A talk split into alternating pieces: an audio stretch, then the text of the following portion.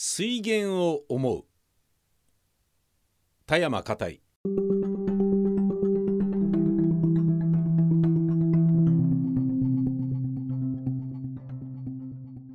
水源というものを私は若い頃から好きでわざわざそれを探検しないまでにもよくそれに沿って遡っていくことが好きだったが今から12030年前に江戸に吉寿園という人があって多摩川の上流に興味を持ち何べんとなくそれに遡ってついにはその水源までも極めたという旅行記のあったことを今でも折々私は思い出した。実際大きな川が遡るにつれて次第に細く時には深い渓谷をうがち時には瀬となり時には淵となってついに小さなせせらぎになってしまうのを見ると私は何とも言われない心持ちを感じた。私は優れた芸術家のふるさとにでも行ってみたような気がした。私は一番初め利根川の上流に心を惹かれた。私は太陽の第1号に出た6号活字の利根川水源探検機構を読んだ時には何をやめてもすぐ出かけていきたいほどの象形を感じた。第一文殊菩薩の形をしている岩石の父のところからその水源が絞り出されて落ちてきているというのがロマンチックではないか。またその小さな水が瀬となり滝となり淵となって次第に大きくなって帆を浮かべたり外輪の小蒸気を浮かべたりしているということが面白いではないか。私は文殊岩には行ってみなかったけれどもそれに動かされて鬼怒川を遡った時にはその水源を栗山の奥深く探ってついに絹沼まで行って言ったことを今でも思い起こした。いいな。そればかりではなかった。私はよく渓谷を遡っていった。ほうき川の谷もかなりに上流まで行った。ダイヤの谷もあの新丹から華厳の滝壺まで行った。東川の谷にも深く入っていった。しかし本当に水源を極めたということになると私もそう大して誇ることのできるというほどではなかった。水はさらさらと岩石から沢に落ちる。草も木も人戸に濡れている。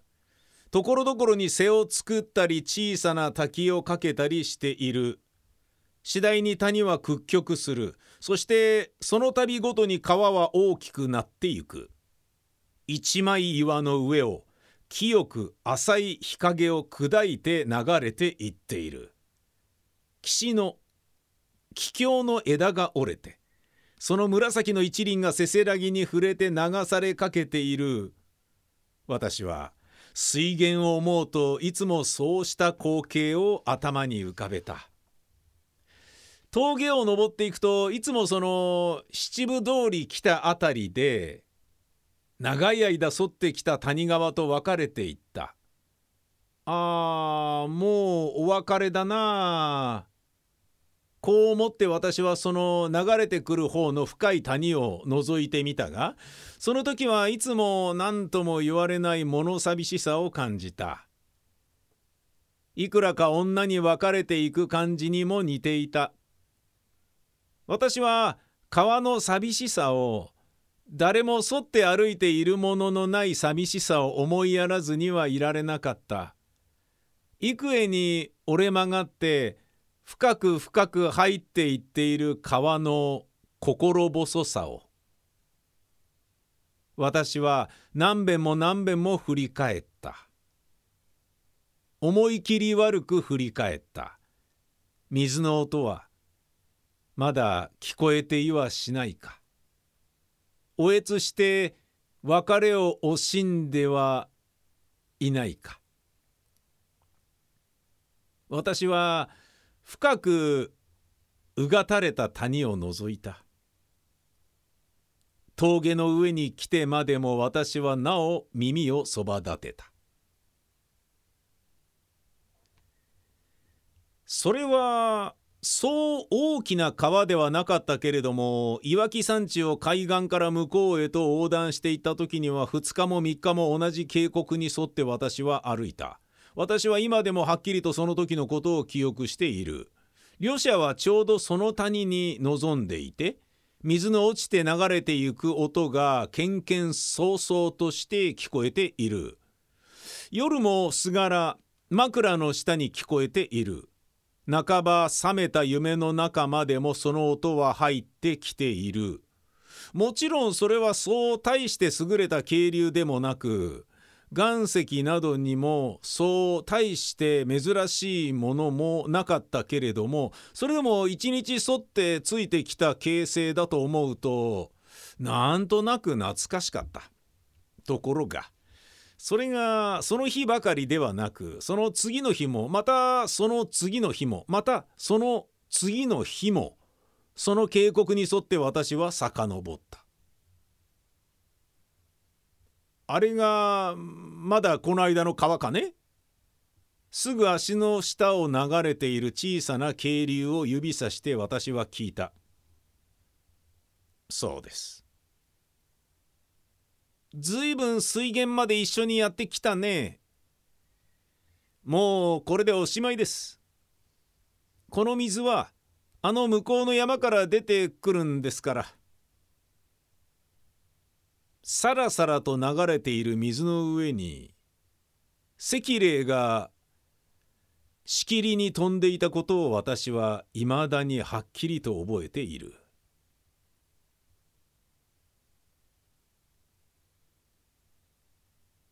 私は妻と東北線の汽車の中にいた。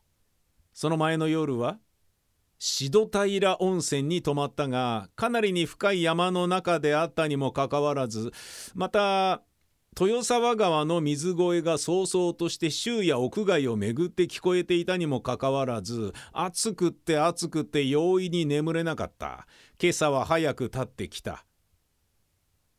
花巻で乗り換えて盛岡へとやってきた。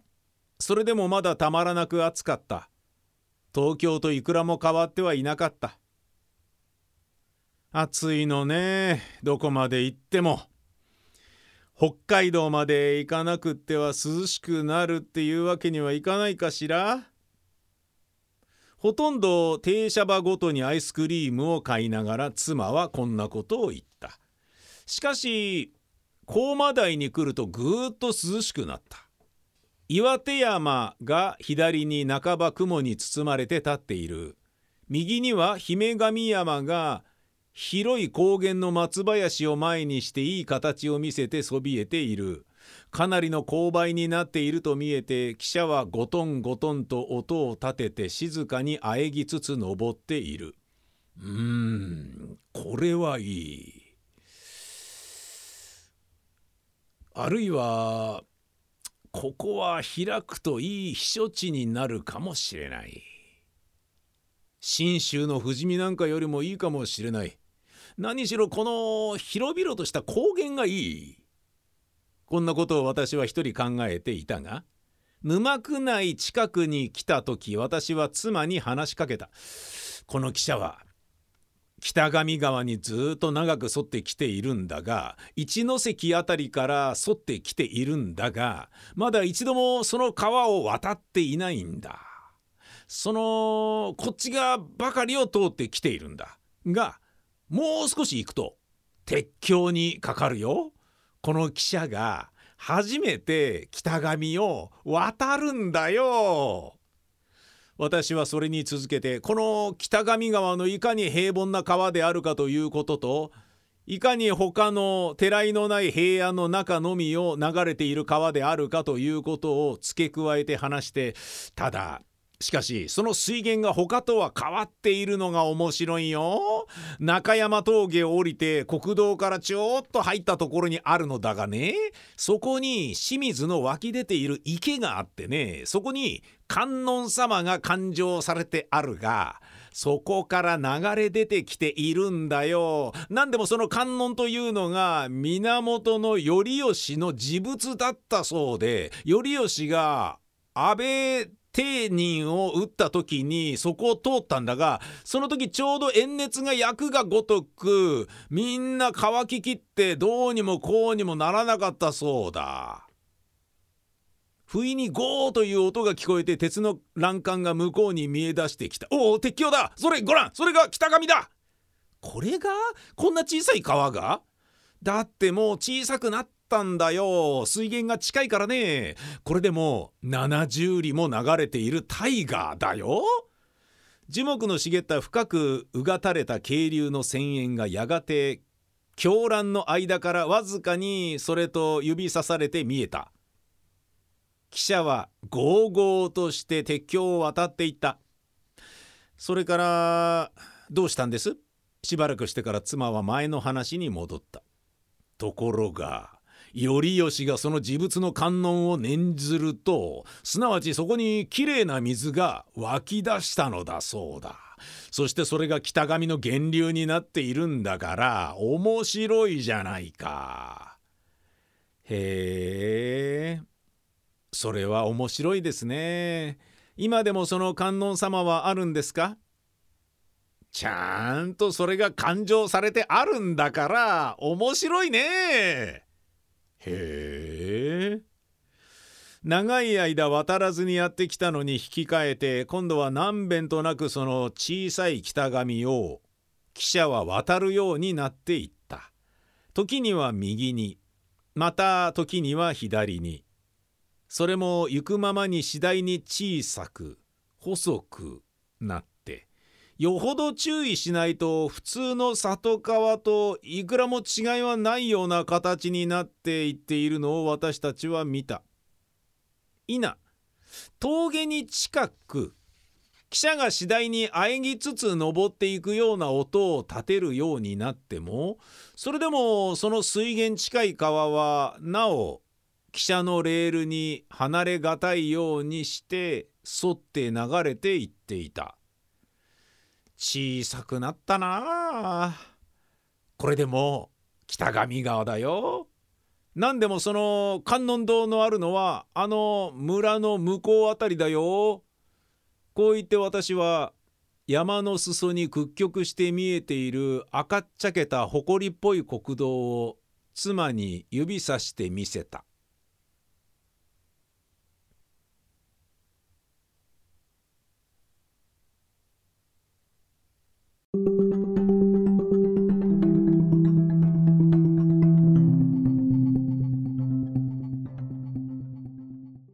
定本片井全集第24巻林川書店。